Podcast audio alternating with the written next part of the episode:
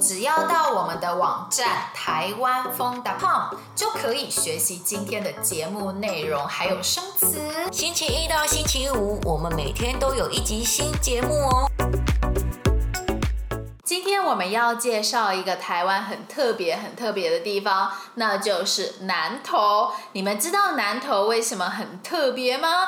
其实，在台湾每一个城市啊，每一个地方都靠海，都很接近海边。但是呢，南投是台湾唯一没有靠海的地方。然后啊，南投因为不靠海，而且位于山区。那不知道大家知不知道台湾的历史？因为汉人之前是从西边来到台湾的，而汉人来到台湾时，有很多的原住民离开了台湾西部的平地，来到了高山上。所以呢，在南头有很丰富的原住民文化哦，所以在南投有非常多原住民的民族，像是泰雅族。赛德克族、布农族、邹族，还有邵族。泰雅族和布农族是在台湾比较大的原住民族群。泰雅族主要分布在台湾中北部的山区，布农族呢，则是主要分布在台湾的东南部。赛德克族、邹族和邵族是比较小的原住民族群呢，尤其是邵族，他们只分布在南投这个地方。大家都知道日月潭吧？日月潭是很多来台湾的游客一定会去的地方，真的是很漂亮。那日月潭这个地方呢，就是原住民邵族主要的生活的地区。但其实日月潭这个名字的由来也很有意思哦，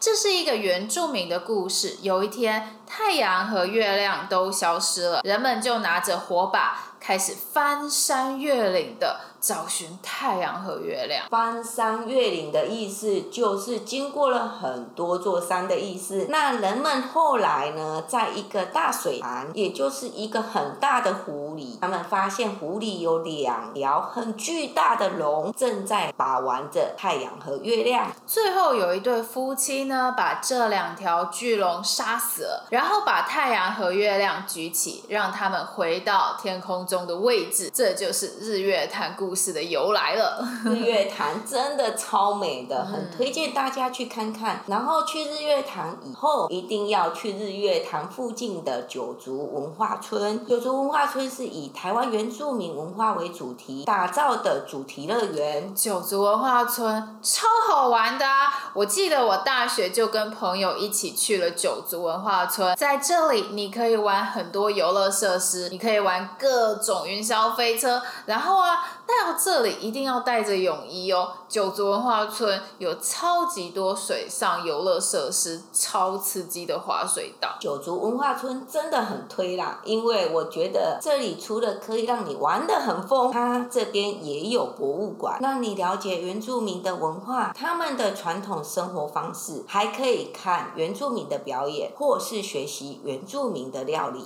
对，在九族文化村可以让你认识到每个台。台原住民族群的不同，学习他们的乐器，体验吹剑啊、射箭啊、纹面等等，或是可以体验。参加他们的祭典。如果你对台湾原住民文化非常有兴趣，你真的一定一定要来九族文化村。那再来，我想介绍主峰位于南投的山合欢山。哦、主峰的意思就是山脉最高的部分。合欢山其实位于花莲和南投这两个地方，但它的主峰在南投。而我觉得合欢山在南投的部分真的特别美。合欢山我听说一年四季都很值得。去春天的时候可以上合欢山赏杜鹃花，夏天的时候适合到合欢山看漂亮的银河星空，秋天的时候可以看到瞬息万变的云海。冬天的时候可以来合欢山玩雪啊！春天到合欢山欣赏漂亮的花，夏天看着漂亮的星星，秋天欣赏变化很多的云海，冬天玩雪。合欢山真的让人想一直去。嗯，但是到合欢山不容易哦，一定要开车才比较方便。或是如果你跟朋友想一起上合欢山，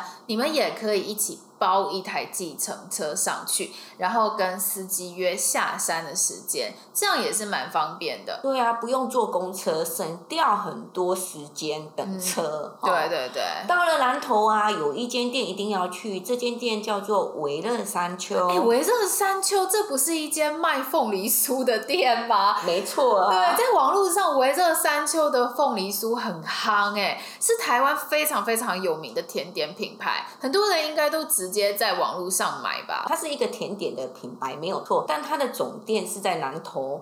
微热山丘是在南投的一个三合院中，三合院是古代汉人传统的建筑，有三面的房子，中间是院子。啊，我刚刚 Google 了一下维热山丘这间店，哎，这间店的空间不小哎。有些部分啊，它提供凤梨酥啊、蜂蜜蛋糕，或是苹果派的试吃。他们还提供免费的茶叶茶。超级贴心的，那边有时候会有小农产品市集，让我每次去都大失血，所以我现在都不去了，直接在网络上订货就好了，啊、免得去了那边又失心疯发作乱买。啊，我懂，我懂，我懂。是说南投还有一间餐厅很有名诶，名字好像是叫马飞馆。马飞馆很赞，我去过。呃，这间店呢，他们推出的原住民造族的风味餐，可以吃吃看原住民的料理。还有呢，这间餐厅呢有很大片的落地窗，在日月潭旁边，所以边吃饭还可以边欣赏湖光水色美景。哇，一边吃饭一边大饱眼福日月潭的湖景吗？也太享受了吧！听完我们的介绍，你们想去南投玩吗？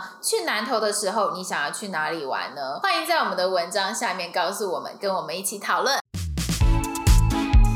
希望你喜欢我们今天的节目。如果想要学习我们今天对话中的内容、生词和语法，一定要来我们的网站看看哦，台湾风 .com。